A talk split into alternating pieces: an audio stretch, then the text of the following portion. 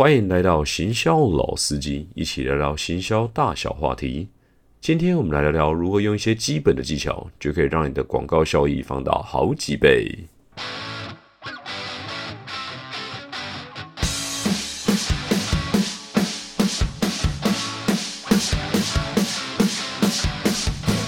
嗨，大家好，我是老司机。上一集啊，我们讲了网络广告的运作啦。这一部分呢，了不起算是整个网络运作的一些规则吧。其实离真的实做啊，其实还有点距离。就像是你懂篮球的规则啊，跟真的可以上场打篮球啊，我们这边还有一些讯息需要跟大家补充一下。所以呢，我们今天内容呢，就好好好聊聊这一块啊，就怎么样用一些方式呢，让你整个网络的广告呢，在实战上面是真的有用的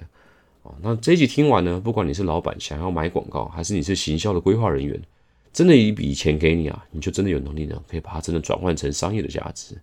我们今天就来聊聊啊，网络广告的钱怎么烧，就是我们这个系列的第五集——网络广告策略篇。好，开头呢，我们就先来追一下昨天的新闻好了。啊，昨天呢有一则新闻呢，我看了以后内心很有感了，顺便就在今天的节目跟大家分享一下。啊，桃园市审计处啊，他查核桃园市政府啊，发现了桃园市政府呢，去年呢开发了二十几款的 App，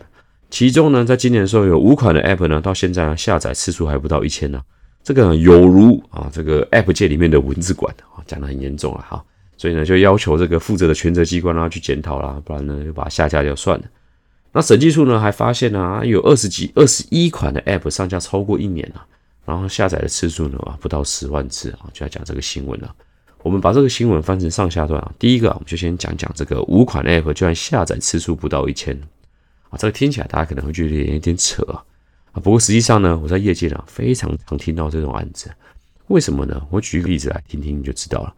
通常啊，你在业界里面啊，你听到你为什么要做网站呢？很常是你跟老板兴冲冲啊，他看着某一个很酷的网络活动以后呢，啊，就去请人家来比价啦。哎，做这个网站要多少钱呢？就跟人家讲说啊，这个网站啊大概三十万啊，他就很认真的就说，哇，三十万哦，我拿得出来啊。隔天就叫你进来办公室，我跟你讲，我问过了啊，这个网站三十万可以做出来。啊，明天呢？啊，这个案子就是你接下来啊，三十万把这个网站给我开发好，就要做这个网络 campaign 了。我跟你讲，如果你直接把它接下来，这就是你噩梦的开始啊！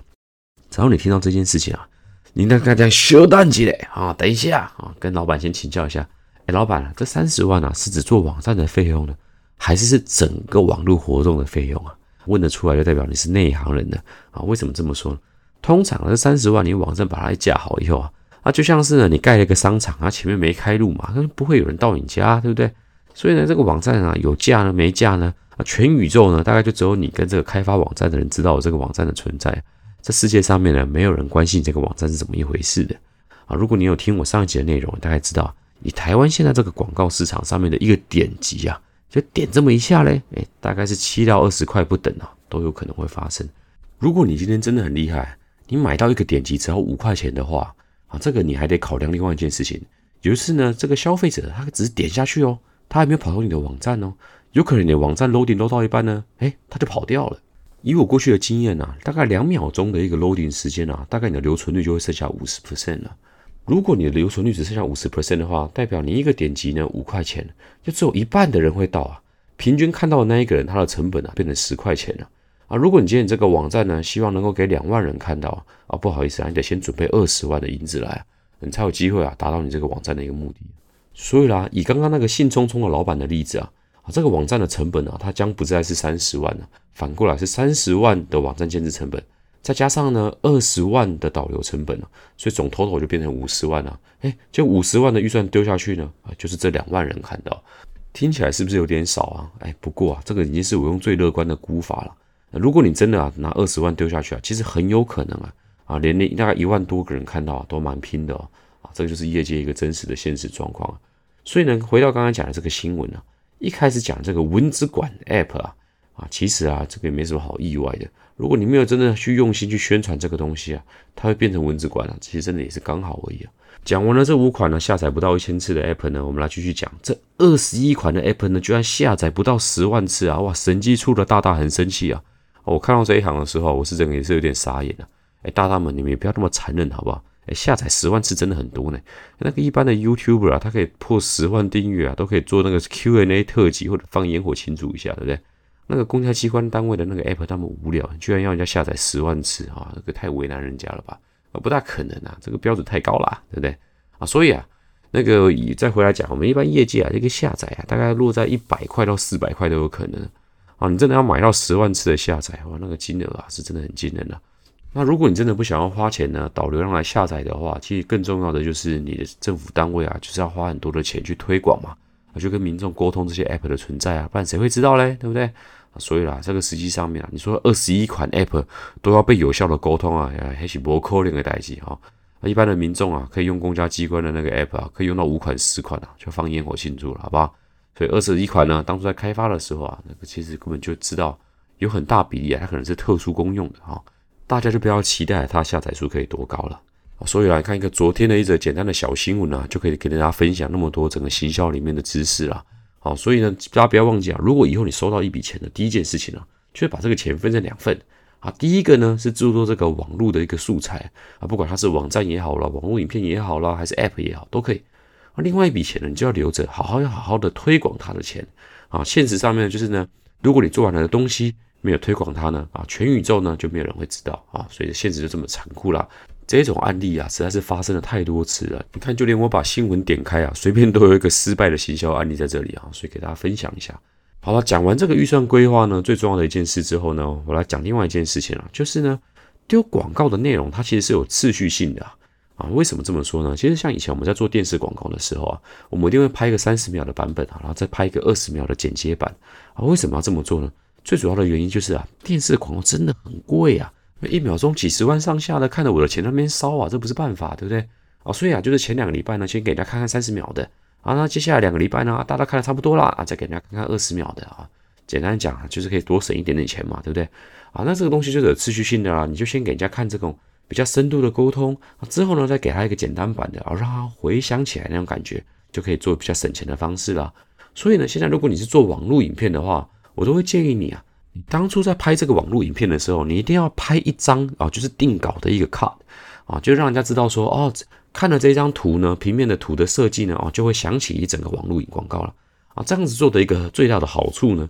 就是省钱啊。你只要一张图呢，就可以让他回想起啊，看整个广告的感觉。最好是这一张图呢，哦，里面还有一些资讯呢，可以让他直接去触购啊，这样变成是购买行为了啊。这样子讲起来好像很抽象啊，我直接讲一个实例给你听好了。啊，如果今天你是一家烧肉店的老板的话，我会强烈的建议你啊，啊，在拍整个那个烧肉的时候呢，就把你那个烧肉啊拍的那个烤的时候啊，噗呲噗呲噗呲啊，很香啊，整个烧肉那个油光在上面肆意的那种感觉，一看就觉得你的烧肉超好吃。啊，在这个影片拍的这个烤的过程之中呢，你还记得要拍一张稿子，啊，是平面的啊，就是看你那个那个照片很漂亮啦。那这样做的时候好处是什么呢？啊，你每天中午啊，就利用大家在吃午餐的时候，大家可能就点那个公司便当，哇靠，真的是很难吃，对不对？他一边吃的时候呢，可能一边划手机啊，就是在狂打这个十一点到两点中间的广告。趁着他吃最难吃的东西的时候呢，啊，看着你这个最好吃的整个烧肉广告啊，那跟我刚才讲的啊，烧的很香。他看了以后呢，他可能很饿嘛，很想吃，可是呢，偏偏他嘴巴上面的啊，吃的就是那种公司发的这种喷便当啊，那也没有办法，对不对？啊，结果你就用这招呢，啊，就每天给他这个洗脑，中午的时候就给他看一个烧肉广告，看了两个礼拜以后呢，啊，你在下班的时候呢，就丢广告给他看嘛。他下班的时候呢，哎，你就给他看一张图，哇，就是你那个烧肉拍出来、烤出来最漂亮那一刻的那张照片，旁边还写着啊，想吃吗？立即前往啊，那个烧肉我们现在有打八折，还送你两盘牛五花跟一杯啤酒，哇，这样子的触购力道啊，就会变得很强。好啦，讲完这个小小的例子啊，你就可以知道说啊，刚刚拍那一张照片到底帮你带来多少好处呢？第一个啊，省钱，一个平面的一个图像的一个广告呢，跟一个影片的一个广告呢。价差呢可以差到四五倍没有问题啊，所以呢，你光是后期的这个这个提醒的效果啊，就可以帮你省非常多的钱。第二个啊，就是有一张平面的图呢，你可以直接把你的优惠的讯息呢，或者是错过讯息很鲜明的写在一张图里面。你不可能每次都看完那一整支影片嘛，对不对？那要的成本实在是太高了。可是，一张图呢，可以让人家很快的简洁明了就知道重点在哪里。这个当然呢，这个单子转换的成功几率啊，也会提高很多。而另外一个就是我刚才所提到的。你常常让他先看你这个烧肉的这个品牌啊，烤烧肉的这个过程啊，他会对你的品牌呢有一定的认知度。有当有这个品牌的认知度之后呢，他看在看这张图啊，里面有请你去触购的这个行为之后呢，通常转换几率会比较高了。啊，在商业上面呢，其实我们做过很多的测试啊，你开头不要劈头就叫人家来买，对不对？先请他了解一下你的品牌，了解完之后呢，啊，再来买，这样子你的消息啊，这个讯息的传递呢，才是有成立的啊。你总不会在跟人家相亲的时候，一开头一看到人家，哎，小姐，请你嫁给我好吗？那这也太扯了嘛，对不对？这种感觉呢，就像是人家电话一接起来的时候，就说：“哎，先生你好，我是叉叉银行的电话行销专员啊，请问你最近有借款融资的需求吗？你要不要借钱呢？我这边可以借钱给你哦。”啊，这感觉肯定是很差的嘛，你连对方是谁都不知道，对方就劈头就是要请你做一些行为来讲啊，这个在消费者的行为学来讲啊，这实物上面是很难转换，最好是他对你有一定的认识之后啊，才把给他一个触购的行为啊，这个成功几率就会提高很多了。所以啊，刚才用一个非常简单的例子啊，就是说。我们在沟通上面呢，要一个很完整的先来后到啊，你要先给他一个完整版的资讯啊，再给他一个简短版的啊，你先给他影片的资讯啊，再给他图片的啊，你先给他一个品牌的一个资讯啊，再给他一个去购买的资讯啊，这样子呢，可以有效的提高你整个销售的一个状况啦。好，讲完了这个讯息的沟通啊，个先来后到之后啊，那我们现在来聊聊，再怎么网络行销来讲，我们要看数字的一些重点啊。啊，数字当然很重要，可千万不要掉到数字的陷阱里面了啊！我举一个例子啊，现在有一种广告版位呢，它的数字都很漂亮啊，不管是在曝光了或点击的成效呢，都很不错啊。这种广告呢，我们叫做盖板广告啊。盖板广告，我相信大家都一天都到晚都会看到嘛啊，一大堆你要点那个网络文章的时候啊，啊，他都会叫你说啊，啊，先看完这广告呢，再继续往下看啊。这种广告呢，其实呢，它的数字真的很漂亮，不过相信我啊，我现在不管是问谁啊。大家都跟他讲不出来，他前一个看到的盖板广告内容是什么？啊，为什么？因为大家看那个盖板广告的那一下瞬间呢，都只想找那个叉叉在哪里而已。有时候那叉叉或者那个图 load 的太慢了，还会生气，有没有？特别是有些网站啊，还要先点说啊，你确定你满十八岁了没有？哦，你要连续点两层啊，那感觉当然是很差啦，对不对？整个性质都被破坏了。我说，如果你在看文章的时候啊，那看文章的那个情绪就被破坏掉了，对不对？这个就是很常大家会遇到一个状况啊，就是说。这个盖板广告，它的数字真的很漂亮，可是你实际上面去问人家，哎，很奇怪呢，大家对盖板广告可以说是毫无印象啊。那所以呢，我就说大家不要太执着于啊那个数字的好坏啊，去想想看那个消费者的体验。我再讲一个更扯的，就是呢，像盖板广告啊，前一阵子啊啊，在大陆那边呢，还要研发出一种更屌的盖板广告，就是他在盖板广告里面呢，哎，放了一根假的头发。你想想，奇怪，放了一根假头发，想要表达是什么？就是呢，想要让这个在看手机的人呢。在你的手机里面看到一个自己的头发好像掉在上面呢，你就下意识呢去想要去拨那个头发，因为你想要把那头发拨掉嘛。就你拨的那一瞬间呢，你就点击了他的广告，哎，广告就打开了。然后呢，他就说，呃，卖给这个广告主就说，哦，我跟你讲，我们这广告成效很好啊，点击率超高啊，然后大家都很开心啊，大家消消费者很喜欢看这个广告啊。这想想也知道啊，这盖板广告没什没什么人想看呐，对不对？就怎么可能会有人喜欢这个东西呢？哦，还好啦，在不久的未来呢。Google 已经说啊，就是要关掉这个盖板广告的服务了，就是它有软件呢，它不会支援跳出盖板广告啊。我自己觉得啊，这是一件蛮好的事情了。不过呢，即便是到二零二零年啊，你看盖板广告已经红几年了啊，这就是啊，为什么我建议啊，大家不要在下决策的时候，就是太 focus 在那个数字，它可能数字真的是很漂亮，可是实际上它不见得是符合消费者体验啊。所以数字的部分呢，我觉得啊，大家不要掉到数字的陷阱了。好了，聊完这个数字的陷阱呢，我们来聊聊看啊，怎么样可以让你的广告呢变得效果更好，大家更喜欢看你的广告啊？第一个最重要的技巧呢，就叫做 A/B test。我们业内这种装逼的说法叫 A/B test。简单讲呢，就是呢，你一样的东西呢，你就把它分成两种下去做，然后来比较看看啊，哪一个东西呢比较好啊？举个例子来讲好了啊，你今天呢，如果今天是要帮你的亲戚卖芒果好了。你可以试试看，你那个按钮啊，上面是用蓝色的按钮效果比较好呢，还是橘色的效果比较好啊？不要觉得这个东西很瞎啊。事实上呢，奥巴马他其实在呃二零一二年的这个选战里面呢，他其实就有用这个技巧啊。据说啊，他把他的这个募款的这个按钮啊改成橘色以后啊，听说他的募款的那个比例啊提高了百分之四十啊，所以呢增加了募了非常非常多的钱啊。所以呢一点点的一个测试啊，这结果非常不一样。最后呢，奥巴马说他整个网站里面呢，总共经过两百四十次的 A/B test 啊，所以什么东西都比比看，比到最后呢，比两百四十之后呢，啊，比出了一个他觉得最好中的一个一个效果啊，最后呢，好像记得他那个网站帮他募了六亿左右吧，哦，所以是非常成功的一个案子。所以啦，做这个 A/B test 然后不断优化你的这个广告素材啊，绝对是对你的这个呃未来的这个文案或者是内容的产出啊，一定是有大加分的啊。然后另外一个呢，就是说这个收集顾客的名单啊，哦，过去不管你有什么任何机会啊，哦，可以拿到顾客的名单，不管他是透过点击你的广告啦，寄 email 给你啊，各种各种奇怪的方式都没有关系啊。总而言之，你有任何你这个顾客的线索呢，你把它提供给这个 Facebook 的后台之后呢，哦，Facebook 它其实现在他们都很先进的啊，不管是 Facebook 跟 Google，它可以都都自动帮你比对出哦，像是这个族群里面呢，哦，跟他们。呃，轮廓上面比较相近的哦。如果大家觉得这个功能很神奇的话，其实你每次看到 Facebook 的广告的时候，它右边不是有那个那个三个点嘛？可点下去打开看看，它就告诉你说啊，为什么你会看到这则广告？它就会告诉你啊，你可能哪些特性呢啊，跟喜欢看这则广告的人是非常相近的啊，所以广告主呢会希望你可以看到这则广告啊。这个功能其实很好玩，我每次就会到处去点点看。如果特别是我看到那种特别奇怪，像上次我讲那种例子嘛，啊，为什么会看到那种单身联谊的派对呢？我点进去看啊，它可能有些。然后设定的条件我会被排在里面啊，他可能就特别把广告打给你啊，这个就是很简单的一个例子啊啊，那你透过这种就是那个轮廓相近的比对的话呢，哦，其实你从下广告的角度这一方面呢，哦，你可以大大的啊选择比较精准的对象啊，那那你广告效益就会比较好了。那最后一个呢，可以提高你广告效益的最重要的一个方式呢，就是你记得要要实时的去追踪它啊，你每天都要看一下你广告的成效报表，如果你的成效呢。突然发现有一天突然变得很贵，或状况突然跳出来的时候呢，哦，你可以死死的去优化它，试去改进它，这样就可以有效避免说啊，突然呢，哦，那某一些特殊状况让你的广告费用喷掉了，自己都不能浑然不知。而且呢，实时的追踪呢，才能实时的优化，这是所有的这个广告里面呢最重要的一些元素啦，这边分享给大家。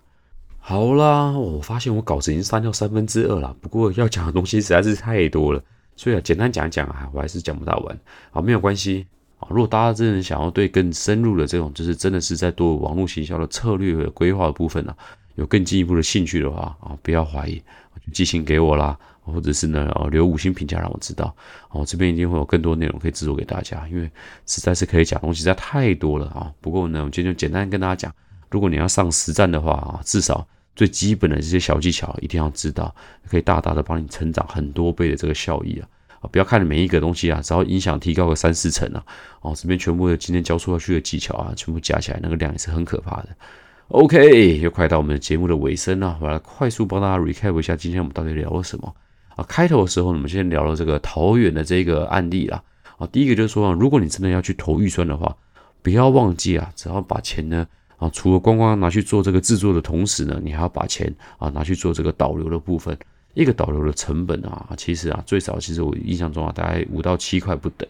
啊。如果你真的用很便宜的预算呢去导到这个流量的话，不要忘记，它进到你的网站的时候呢，还有一块流失。所以每一个可以看到你的网站呢，最便宜最便宜可能十块起跳了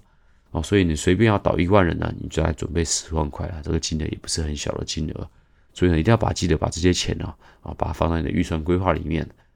第二个，我们聊到丢广告的部分啊，丢广告它其实是有先后次序的。你要先提供给人家完整的资讯，再提供给人家简短的啊。你要提供给人家影片呢，再提供给人家图片啊，或者是你提供给人家这个品牌的消息呢，啊，再提供他购买的消息啊。简单的讲呢，在整个消息的先来后到来讲啊，一定要做一个完整的规划啊，才能让人家对整个这个广告的体验来讲是舒服的啊。不要在人家还没有对你的品牌有好感的时候呢，就赶着催人家去买东西啊，这种感觉上面是很不好的啊。接下来呢，我们要聊到这个数字的部分啊，数字看数字固然很重要，可是你要了解这个数字背后的一个原委啊。啊，不要陷到这个数字的陷阱之中。我们就拿这个盖板广告来做例子了。啊，盖板广告呢是一个数字很漂亮，可是体验很差的一个一个行销工具啊。当然呢，我个人是非常不建议大家去购买的。啊，最后呢，我分享了几个就是可以有效呢，可以然后让你在打这个广告的时候呢，广告效果更好的一些小技巧。啊，最重要的是透过这个 A/B test 啊，不断的去优化你的广告内容。